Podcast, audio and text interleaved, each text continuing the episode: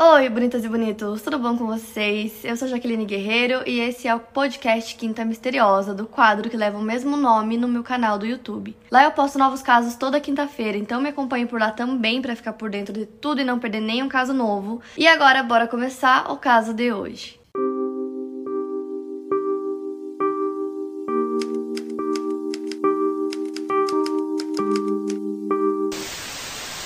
Robert Clarence Dunbar nasceu em 23 de maio de 1908 em Opelousas, St. Landry Parish, Louisiana, nos Estados Unidos. O seu apelido era Bob, ele era o filho mais velho de Leslie e Percy Dunbar, que era um corretor de imóveis e seguradoras muito respeitado na cidade. E o Bob tinha um irmão mais novo chamado Alonso. Em 23 de agosto de 1912, o Bob estava com seus pais e seu irmão mais novo no lago Swayze, que também fica em St. Landry Parish, localizado próximo a Opelousas, onde eles moravam. E a família estava em um acampamento de pescaria, então no horário do almoço eles foram até umas cabanas para almoçar e aparece em algum momento Bob se afastou dos seus pais e desapareceu. Ele vestia um macacão azul e um chapéu de palha. Ele tinha pele clara e cabelos loiros que já estavam começando a escurecer um pouquinho e também tinha olhos azuis. A Leslie, sua mãe, diz que ele sofreu uma queimadura grave quando era bebê e por isso ele tinha cicatrizes de queimadura no pé além de uma marca de nascença no pescoço, características que ajudariam a reconhecer o garoto, e ele tinha 4 anos de idade quando desapareceu. Imediatamente as buscas começaram, a polícia local e estadual conduziram essas buscas iniciais, e centenas de pessoas se voluntariaram na busca pelo Bob. As pessoas andavam próximas ao lago procurando vestígios da criança, nas proximidades também havia uma mata, mas nada foi encontrado. Os investigadores, para vocês terem noção, até abriram a barriga de alguns crocodilos que ficavam no lago para ver se, quem sabe, eles encontravam alguma coisa, até provocaram algumas explosões no lago usando dinamites na esperança que essas explosões pudessem fazer o corpo da criança aparecer. Isso porque nesse primeiro momento a polícia acreditava que o Bob havia caído no lago e se afogado. Mas um ou dois dias depois foram encontradas algumas pegadas descalças, e ele estava descalço no dia, que saíam dos pântanos e iam até a ferrovia. E lá eles também encontraram o chapéu de palha do Bob. Com isso, algumas testemunhas apareceram dizendo que eles lembravam de ter visto um homem naquela área e que esse homem era bem estranho. Ele ficava observando ali a área, parecia que ele estava à espreita mesmo. E como encontraram o chapéu do Bob lá e as pegadas, mais é isso que as testemunhas falaram, a polícia começou a acreditar que na verdade ele havia sido sequestrado. Com isso, começou uma busca por todo o país, né? Se ele realmente tivesse sido sequestrado, ele poderia estar em qualquer lugar. E aí, os pais também ofereceram uma recompensa de 6 mil dólares, que na época era muito dinheiro, hoje seria mais ou menos 160 mil dólares, para quem trouxesse o menino de volta ou desse qualquer informação, né, que indicasse o paradeiro dele. O pai do Bob, o Percy, ele foi até uma agência de detetives e ele pediu que eles imprimissem cartões postais com a foto do Bob, todas as descrições sobre ele e que eles entregassem em todos os lugares possíveis. Então foi do Texas até a Flórida. E aí foram oito meses de buscas e nada, ninguém tinha visto nada, ninguém sabia onde o Bob estava, eles não tinham tipo nenhuma informação, nenhuma linha de investigação para seguir, até que um homem foi preso. Esse homem era William Cantwell Walters e ele foi preso no dia 13 de abril de 1913 sob acusação de ter sequestrado o Bob Dunbar. Esse homem era um faz-tudo itinerante, ele era especializado em afinação e concerto de pianos e órgãos. E quando ele foi preso, ele estava na Colômbia, no Mississippi, e junto com ele havia um menino que era bem parecido com o Bob. O homem disse que aquela criança não era filho dele, ele era o filho ilegítimo do seu irmão chamado Bunyan Walters com uma mulher chamada Julia Anderson. Ela trabalhava na casa da família dele cuidando dos seus pais. Ele disse que a Julia autorizou que ele levasse o menino com ele em uma viagem até o Mississippi. Então ele informou que o nome do menino era Charles Bruce Anderson e que todo mundo chamava ele de Bruce. E mesmo com essas alegações, ele foi preso e a família do Bob foi notificada após essa prisão.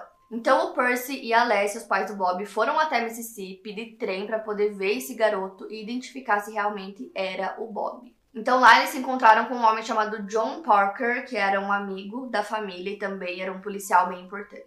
E aí saiu nos jornais vários relatos de como teria sido o primeiro encontro é, da Leslie com esse menino, que aparentemente era o Bob. Então, cada jornal falava uma coisa, um dos jornais disse que é, logo que ela viu ele, ele gritou mamãe, correu pra ela, e aí ela até desmaiou.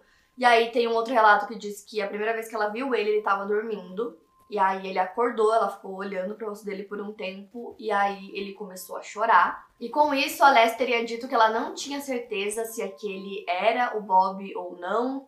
E aí é, também tinha alguns relatos de que o Percy havia dito que os olhos daquele menino eram um pouco menores do que os olhos do Bob. E os jornais pareceram ter certeza se o Bob de fato reconheceu o Percy ou a Leslie como seus pais. E nesse primeiro dia, é, nenhum dos dois conseguiu dizer com certeza se aquele era o Bob ou não. E aí no dia seguinte, no segundo dia, eles tinham certeza absoluta que era sim o Bob.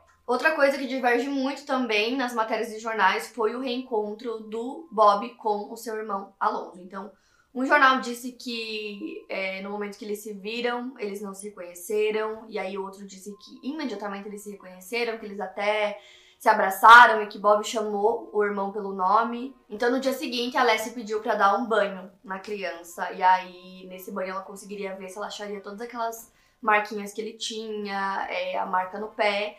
Ela encontrou algumas dessas marcas, mas a do pé não estava lá e mesmo assim ela disse que ela tinha certeza que aquele era o Bob. Então, no dia 25 de abril de 1913, os Dunbars levaram o garoto para casa. Teve um desfile com bandas de música, fizeram uma grande festa porque todo mundo estava procurando por ele. Então, foi uma comemoração gigantesca porque ele finalmente tinha voltado para casa. Só que não muito tempo depois, em 1 de maio, a Julia Anderson, que morava na Carolina do Norte, foi apoiar as alegações dadas pelo William Walters, que foi o homem é, que foi acusado de ter sequestrado o Bob. Então ela afirmou que o menino era sim o seu filho Bruce, que ele não era Bob. Ela relatou que autorizou William a levar a criança consigo nessa viagem, achando que era apenas uma viagem de dois dias para visitar os parentes dele e que ela não tinha aceitado que ele ficasse todo esse tempo com a criança. Ele disse que ele estava mais de um ano com o menino. Ela disse que o William saiu com o Bruce em fevereiro de 1912 e ela não tinha mais visto seu filho desde então. E uma coisa que foi muito levada em consideração é o fato de que, segundo ela, era para ser uma viagem tipo, super curta, menos de uma semana, e já fazia um ano que o menino estava com o William. E aí as pessoas estavam se questionando o porquê dela não ter ido até a polícia para relatar o desaparecimento do próprio filho, né? Então, mesmo assim, um jornal pagou as custas para ela ir até o Palouças para ver o Bob. Então, eles levaram cinco crianças, todas da mesma idade, todas crianças parecidas, e o Bob estava lá para ela ver se ela reconheceria o filho. Então ela viu esses cinco meninos, não conseguiu dizer qual deles era o Bruce. E aí no dia seguinte ela pediu para ter a mesma chance que a Leslie teve de dar banho na criança para ver se ela conseguiria reconhecer. A notícia de que ela não tinha conseguido dizer qual dos cinco meninos era o Bruce já tinha se espalhado e aí ela deu banho na criança. E com isso ela disse que encontrou algumas manchinhas, algumas marcas de nascença e tinha certeza que ele era de fato seu filho Bruce a criança não reconheceu a Júlia. Só que aí surgiram outras coisas também, além do fato dela não ter conseguido reconhecer o menino, né, no dia anterior, eles também descobriram que ela tinha três filhos fora do casamento e que dois desses filhos já haviam falecido. Então o único filho vivo era o Bruce, que era o mais novo. E além disso, também o fato de que ela não foi até a polícia para dizer que o filho estava desaparecido. Então tudo isso foi usado pela mídia para questionar o caráter da Júlia. Isso fez com que a reivindicação dela pela criança fosse completamente ignorada. Fora que ela também não tinha condições financeiras de enfrentar um processo, né, daquele porte, seria algo longo, é, ela precisaria ter muito dinheiro para os advogados, então, como ela não tinha, ela decidiu voltar para sua casa na Carolina do Norte. E algum tempo depois ela retorna para Louisiana porque ela queria estar presente no julgamento do William Walters, alegando que o homem era inocente e mais uma vez tentando pressionar o tribunal para que ela pudesse levar o menino embora, já que ela dizia que ele era o seu filho. Então, durante o julgamento do William em 1914, a Julia teve contato com alguns moradores da cidade de Poplarville, no Mississippi, e muitos deles também alegavam que William era inocente. Inclusive, William e a criança passaram um bom tempo nessa cidade durante as viagens que ele fez naquele ano, e muitas pessoas viram os dois, conheceram os dois, inclusive muitas pessoas disseram que tinham visto o William com a criança lá antes mesmo do Bob ter desaparecido.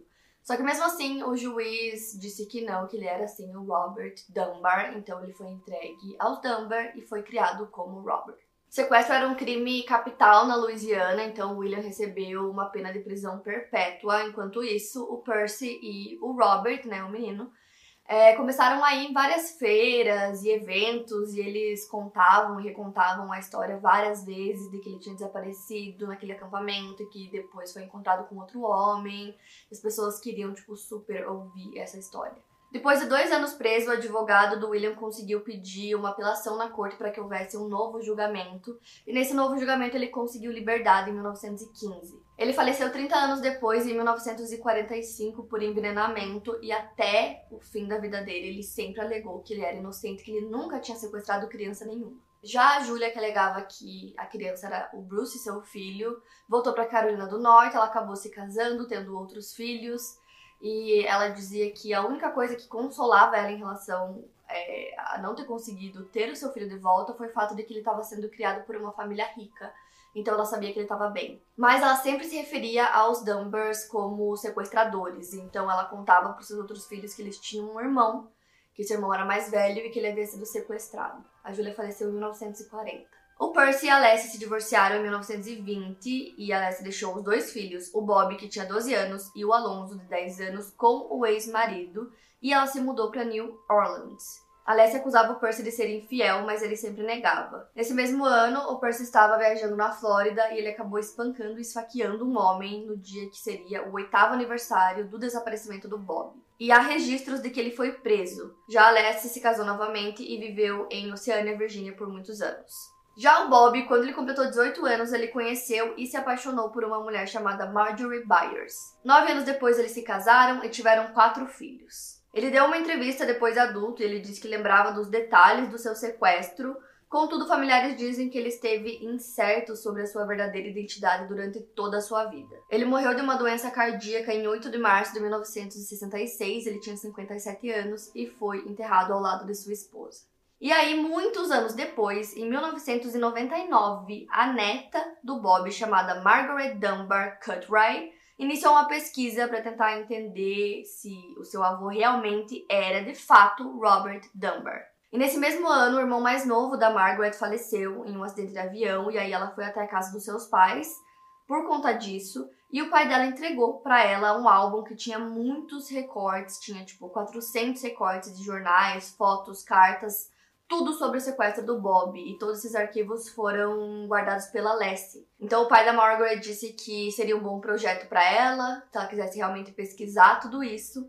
Então ali ela começou sua pesquisa. Então quanto mais ela lia sobre o caso, mais ela pesquisava, né, todos aqueles recortes que a Leslie guardou durante os anos, ela começou a perceber que tinham muitas lacunas, tinham muitas coisas que não faziam sentido, coisas que não foram explicadas. Então ela conseguiu entrar em contato com a neta da Julia Anderson, que era quem dizia ser a mãe do Bob. E aí as duas decidiram fazer essa pesquisa e realmente descobrir qual era a identidade do Bob, ou se ele era Bruce. Então a Margaret e a neta da Julia, que se chama Linda Travers, começaram a fazer toda uma investigação e elas conseguiram encontrar uma carta que foi enviada é, para o tribunal em defesa da Julia e do William na época em que o caso aconteceu e não tinha nome, dizia só que era que tinha sido escrita por uma mulher cristã. Então, nessa carta, a mulher fala várias coisas. Ela diz que o menino não é Bob, que ele é o Bruce, e depois que ele foi morar com os Dunbar, sempre que tentavam fazer alguma entrevista com ele, conversar com a criança, fazer perguntas, eles não queriam que eles fizessem, não deixavam. E ela dizia que se realmente ele era Bob, não tinha por que eles não deixarem é, os investigadores e tal conversar com a criança.